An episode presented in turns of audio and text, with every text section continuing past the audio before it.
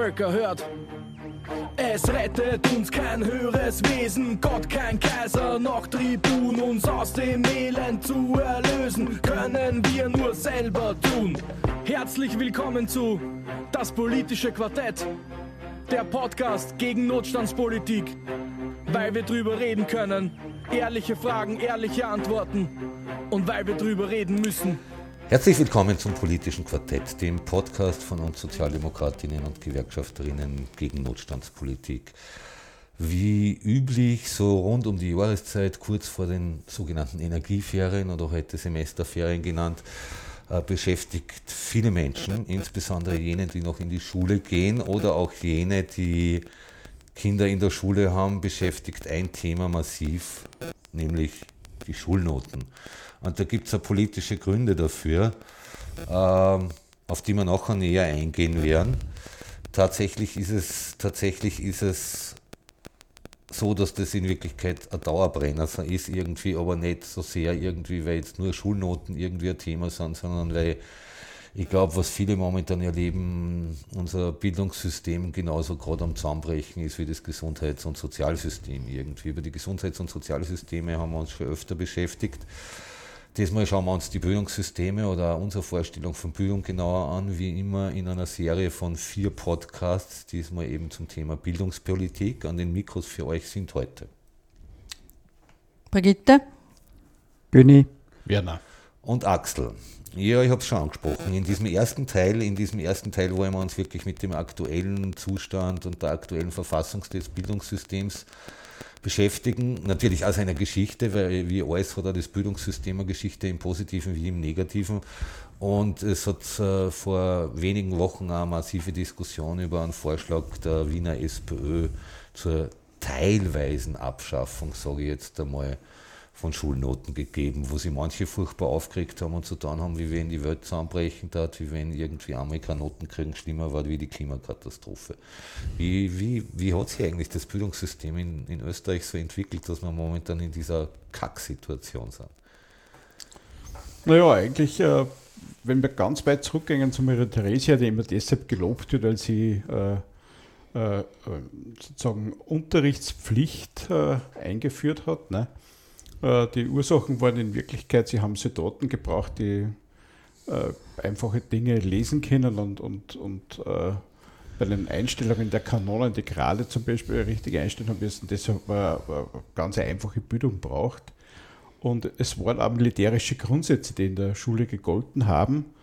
Ähm, wo zum Beispiel das Klassensystem ist nach militärischen Grundsätzen aufgebaut worden. Oder eine Klasse besteht sozusagen aus 60 Schülern und an, an einer Lehrperson. Damals waren es Frauen in den Unterstufen äh, als Lehrer oder Lehrerinnen äh, tätig waren, haben sie unverheiratet sein müssen, haben, beziehungsweise solange sie als Lehrerin tätig waren, haben sie gar nicht heiraten dürfen. Das hat übrigens sehr lang gehalten äh, in Österreich. Wie lang? War das Erster Weltkrieg? Nein, es ist sogar noch in der, in der Ersten Republik hat es die Regelung noch gegeben mit den unverheirateten, unverheirateten Lehrerinnen. Wobei das nicht äh, die, die entscheidend ist, sozusagen zur Gründung des, des Klassensystems vielleicht äh, äh, ein Hinweis. Aber man hat dann äh, Beginn des, des 20., also am Ende des 19. Jahrhunderts, hat man dann diese Noten in Wirklichkeit eingeführt. Zuerst in den Gymnasien, in den Bürgerschulen und Oberstufen und dann erst später in den äh, Volksschulen. Und, und Noten sind ja nichts anderes äh, als eine Form von äh, Herrschaftsinstrument. Also jeder kennt aus unserer Schulzeit auch immer nur den, den Spruch, der Lehrer kann von 1 bis zum 5 alles prüfen, wann er will. Ja? Äh, und, und eigentlich steht für uns jetzt die Frage, ist die Note sozusagen ein Instrument der Leistungsbeurteilung oder ist eher, dient sie eher sozusagen zur Entsolidarisierung junger Menschen? Und zur Selektion, oder? Und zur Selektion, das ist sowieso dann eine, eine- weitere Funktion von Noten, weil Noten eine, eine vielfache äh, Funktion. Sie haben, äh, wenn man sozusagen genauer anschaut, äh, es geht, dass man Mittel, also die, die Mitschüler sozusagen untereinander vergleicht. Das kann man am besten sozusagen auch Konkurrenz fördern, indem man einfach Noten vergibt. Ne? Sagt, der, die, die, Maria hat einen Zweier und der Karl hat einen Dreier und Karl, du musst dich anstrengen, das ist genauso gut wie, wie die Maria zum Beispiel. Ne? Also das äh, ist Konkurrenz und Motivation gleichzeitig. Äh, dann entscheidet ja sozusagen, wie du gesagt hast, Selektion. Äh, zu meiner Zeit war es nur so, ich bin in der Volksschule in Landgemeinde gegangen, da war, wer einen, äh, keinen Dreier hat im, im vierten Klassenzeugnis in der, in der Volksschule, darf in die Hauptschule gehen, äh, in, die, in den A-Zug damals noch. Und wer einen Dreier gehabt hat, darf nur in den B-Zug gehen. Und wenn wer einen Vierer gehabt hat, hat er damals in der Volksschule verbleiben müssen und ist in die Volksschule vierte bis achte Schulstufe gegangen. Die waren alle miteinander äh, in, in einem Jahr beieinander, sozusagen vier Jahre. Ja. Also, also die selektierende Funktion. Ne?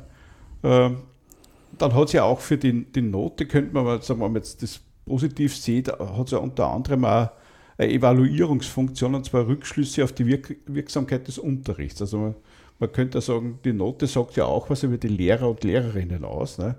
Äh, wenn Schüler und Schülerinnen äh, nur schlechte Noten haben, dann stimmt auch was mit der Person nicht, die äh, den Unterricht leiten oder also dem Lehrer oder der Lehrerin. Ne? Also das ist ja auch unter anderem Aber nicht persönlich das, was stimmt, sondern wie es halt unterrichtet, nicht wahrscheinlich. Oder? Beides wahrscheinlich. Oder, oder, oder was sie unterrichtet, ja, also und wie. Nicht? Ja, wie also ist das verständlich oder weniger verständlich? Wie liegt er in der Person? Ne? Mhm. aber die Person ist die ja Person davon, selber. Entschuldige. Ja. Persönlich, habe ich glaubt, meinst du, oder? also wir, haben, wir haben zur Matura damals unsere Lehrerinnen und Lehrer benotet und hatten dann eben ein anderes Schulsystem gewählt mit Fachwissen, pädagogisches Konzept, Umgang mit den Schülerinnen und Schülern und haben da Noten vergeben und haben den Spieß einmal umgedreht und gezeigt, wie, wie, wie abwertend es sein kann, wenn man ein negatives Zeugnis bekommt. Und eine Professorin bei uns in Latein, die ist einfach durchgefallen. Die hatte zwar beim Fachwissen noch eine positive Note, aber mit dem Umgang mit den Schülerinnen und Schülern nicht mehr. Mhm. Und diesen Spieß einmal umzudrehen, war, war für mich als Schüler etwas sehr, sehr Wertvolles damals.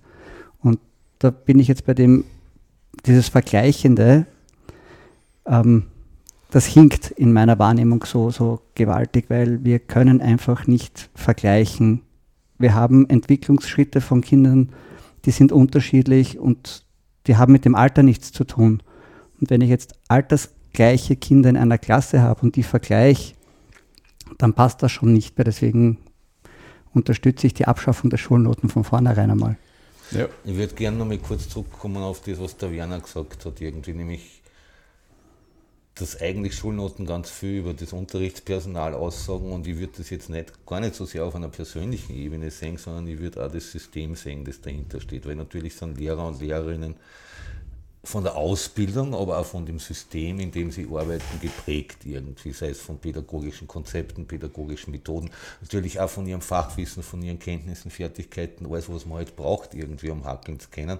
Das ist ja zum Beispiel momentan eine Riesendiskussion mit der Digitalisierung des Schulsystems, wo viele Lehrer und Lehrerinnen, finde ich, zu Recht sagen, sie sind überfordert damit, weil wenn ich selber was nie gelernt habe, wie soll es denn dann wem anderen beibringen? Ich meine, das ist ja eigentlich ziemlich krude Vorstellung in meinen Augen.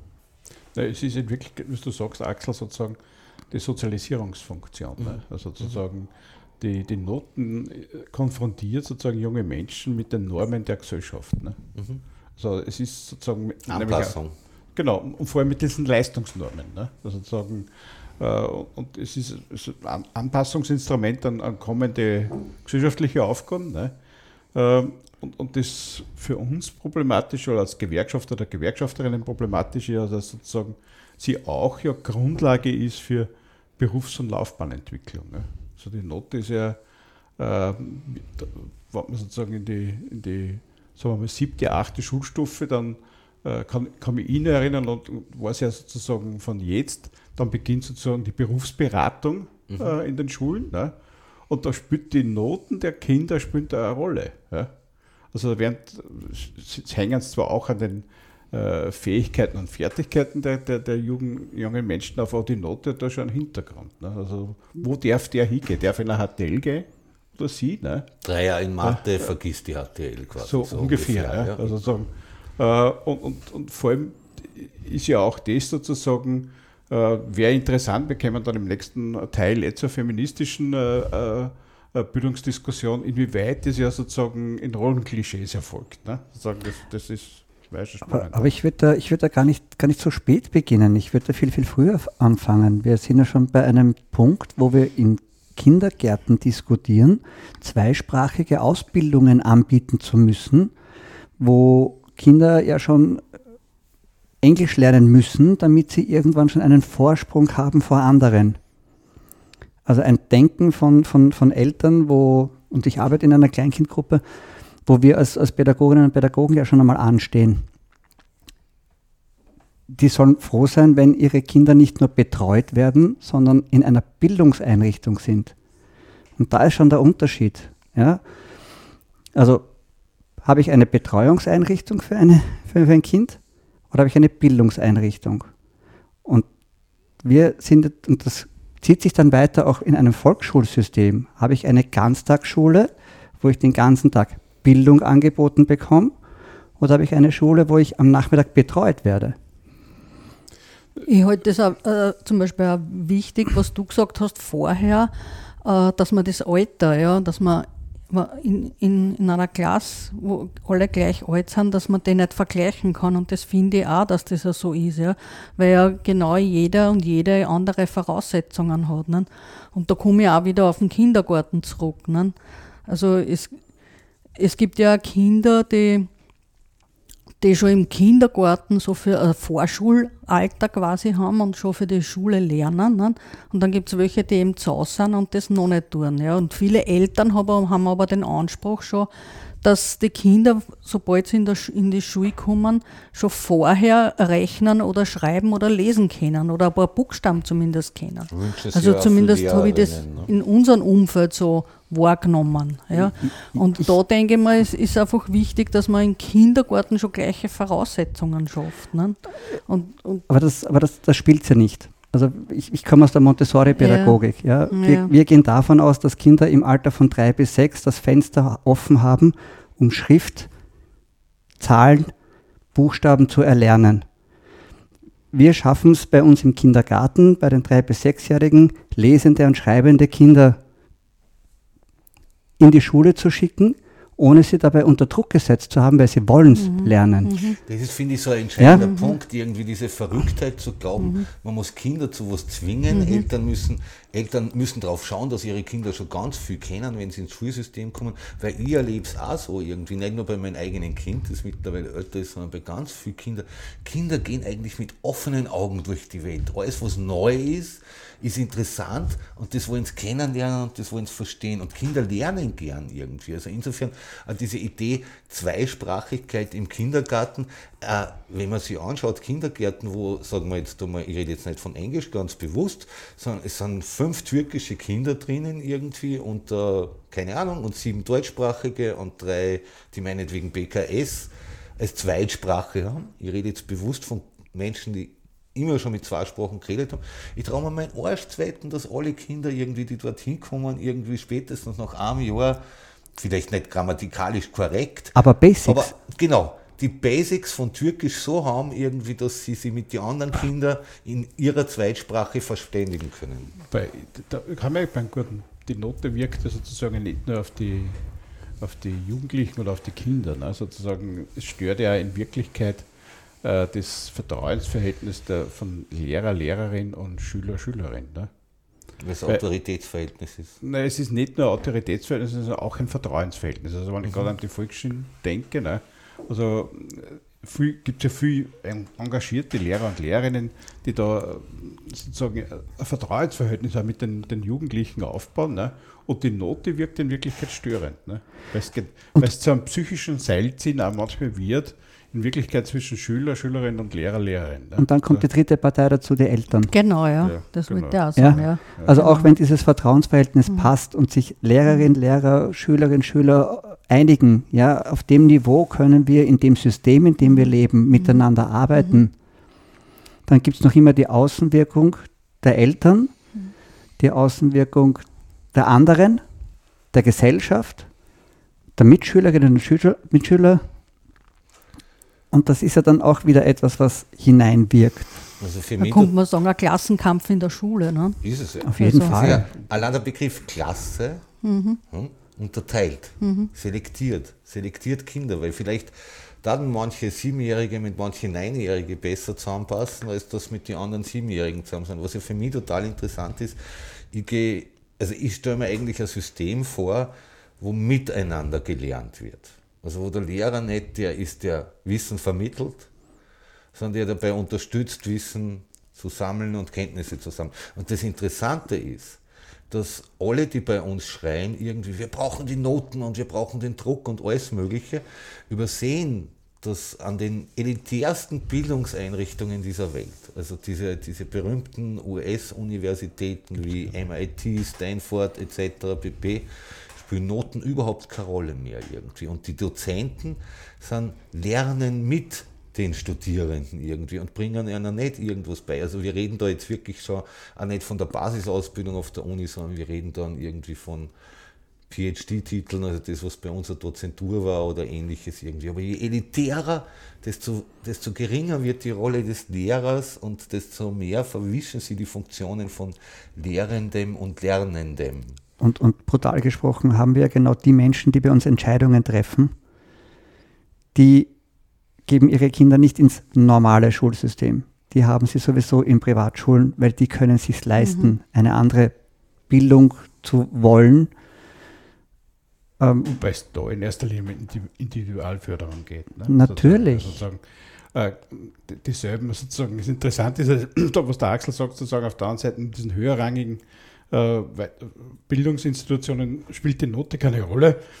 Aber es ist Voraussetzung, dass du eine gute Note hast, dass du dass du überhaupt dorthin kommst. Dass genau, du dorthin kommst. Also die Note ist oder, vorher schon das Selektionssystem. Oder dass der ne? Papa sehr viel Geld hat. Das auch, ja. ja. Aber es war interessant, wir haben eine Diskussion einmal gehabt da mit einer Volksschullehrerin. Da haben wir auch die Frage gestellt, sind Noten notwendig? Da hat sie auch sehr lange überlegt und hat dann gesagt, naja, es müssen nicht Noten sein, aber es muss zumindest die Kinder die wollen Noten, hat sie, so hat sie das formuliert und auch die Eltern, aber es braucht zumindest irgendwie äh, eine Beurteilung, ja, also dass die wissen, ähm, wo, wo stehen sie. Ne? Also das, und sie hat dann so zum Schluss gesagt, das müssen nicht unbedingt Noten sein. Ne? Und es gibt ja die Möglichkeit in der Volksschule so eine verbale oder, oder mündliche äh, Beurteilung, sage ich einmal, oder, oder feststellen, wo stehen, wo stehe ich. Ne? Ich, ich habe als 17-Jähriger im Schulgemeinschaftsausschuss als Schülervertreter mal gesagt zu diesem Thema Noten, dass ich schon ein Problem damit habe, weil wir nehmen Kindern dadurch Chancen. Wir nehmen Kindern dadurch Möglichkeiten, sich zu entfalten. Und nur weil jemand einen Vierer in Mathe hat, aber in Deutsch sich ausdrücken kann wie ein junger Gott, ja, lasse ich ihn nicht weiter in die nächste Schulstufe, wenn er dann nachher beim nicht genügend ist, weil dieses nicht genügend, das mhm. macht dann nachher noch viel mehr mit dir, mhm. wenn man es ausspricht. Du bist nicht genügend. Genau du, mhm. nicht, nicht deine Leistung, sondern du, du. genügst nicht. Mhm. Es wertet die Person ab. Mhm. Und es gibt ja, es gibt ja auch positive Beispiele. Also ich habe da, hab da was gelesen von der, einer integrativen Lernwerkstatt Brigitte noch. Also da sind die Schüler und Schülerinnen acht Jahre in der Schule. Ne? Und da sagt selbst ein Schüler, sagt dann also, äh, sie, wollen, sie wollen keine Schüler sein, sondern das Ziel ist, dass man Lernbegeisterte sind. Ne? Also er, er, bezeichnet sie ja nicht als Schüler, nicht, sondern als Lernbegeisterter. Nicht? Und er will keine Noten, sondern eben individuelle Feedbacks haben. Nicht? Gemeinsam mit, mit Lehrer, Eltern und, und Schülern. Nicht? Das ist von 6 bis 14? Genau, ja. Ja, es, ich, ich kenne das Projekt. Ähm, es ist eine unglaublich tolle Geschichte, weil sie nämlich auch alle in das Boot wieder hineinholt, die das normale Schulsystem ausspuckt. Mhm. Um es einmal so salopp mhm. zu formulieren. Mhm. Zum Abschluss noch so etwas zu sagen, sozusagen der Film Alphabet, der ist sehr empfehlenswert in dem mhm. Zusammenhang. Da, da, mhm. da, lernt man, da sieht man zum Beispiel mit Kindern, die in einen Waldkindergarten gehen, höchste Fähigkeiten und Fertigkeiten entwickeln und nicht unter dem Druck von irgendwelchen Selektionsmechanismen. Hat ja auch Hollywood teilweise aufgegriffen. Mir fällt jetzt nicht ein, wie er heißt, aber es gibt ja diesen Film über diesen autistischen Burm irgendwie, der als Reinigungskraft arbeitet in einer Uni und einmal kommt. Goodwill Hunting. Goodwill Hunting, danke. Kommt der Prof in der Nacht hin und der Bur schreibt mathematische Formeln ein, ob ich irgendwie auf die Tafel, die wahrscheinlich nicht einmal der Einstein verstanden hätte. Ja. Und ja, es ist legitim, Menschen haben unterschiedliche Talente. Es ist nicht jeder ein Mathe-Genie, es ist nicht jeder ein super Naturwissenschaftler. Ich finde schon, dass es wichtig ist, eine Grundlagenausbildung in vielen Bereichen zu haben, irgendwie, aber es ist okay, dass Menschen unterschiedliche Stärken und Schwächen haben. Genau, ja, so. Ja, liebe Hörer und Hörerinnen, das war's mit unserem ersten Teil in der Podcast-Reihe zum Bildungssystem. Ich glaube, ich darf für uns alle zusammenfassen, äh, auch wenn wir einen, einen, einen Shitstorm vielleicht von konservativer Seite irgendwie auf uns äh, laden und auch wenn manche glauben, wir gehen zu weit, ja, wir sind prinzipiell gegen Schulnoten irgendwie. Wir sind natürlich dafür, dass Lernende ein Feedback kriegen mündlich und vielleicht auch noch in einer schriftlichen Form. Mir hat das zum Beispiel öfter mal geholfen, weil das manche Lehrer im Gym bei uns gemacht haben, dass sie halt unter die Schularbeit nachher noch fünf, sechs Sätze irgendwie geschrieben haben. Das hat mich viel mehr weitergebracht wie die ganzen anzeichneten Fehler. Äh, wir glauben einfach, dass das viel mehr bringt irgendwie. Beim nächsten Mal werden wir uns, äh, vor, werden wir, werden wir uns mit, der, mit den Herausforderungen von Frauenbildung in unserer Gesellschaft auseinandersetzen. Wenn euch unser Podcast gefallen hat, verbreitet sie weiter. Ihr findet es auf unserer Website auf widerstand.at. Dort könnt ihr auch kommentieren, könnt uns auch Vorschläge machen für andere Themen oder auch per Mail an kontaktet auf widerstand.at. Sonst findet ihr auf unsere ganzen Social Media, da in die sogenannten Podcatcher. Wir freuen uns immer über Rückmeldungen. Wer im wirklichen Leben mit uns diskutieren will, wir treffen uns jeden vierten Freitag im Monat in Wien im Roten Bogen unter dem Titel Klassentreffen. Das passt jetzt nicht ganz zu unserer heutigen Diskussion, weil dort geht es nicht um Schulklassen, sondern es trifft sich unsere Klasse. Und äh, das ist gerade in Zeiten irgendwie des wieder grassierenden Faschismus. Wir hoffen, es wird ein wirklich antifaschistischer Februar, auch in Österreich nach dem Vorbild Deutschlands. Äh, verabschieden wir uns, glaube ich, heute auch mit einem kämpferischen, mit einem antifaschistischen Auf, Auf Widerstand. Widerstand.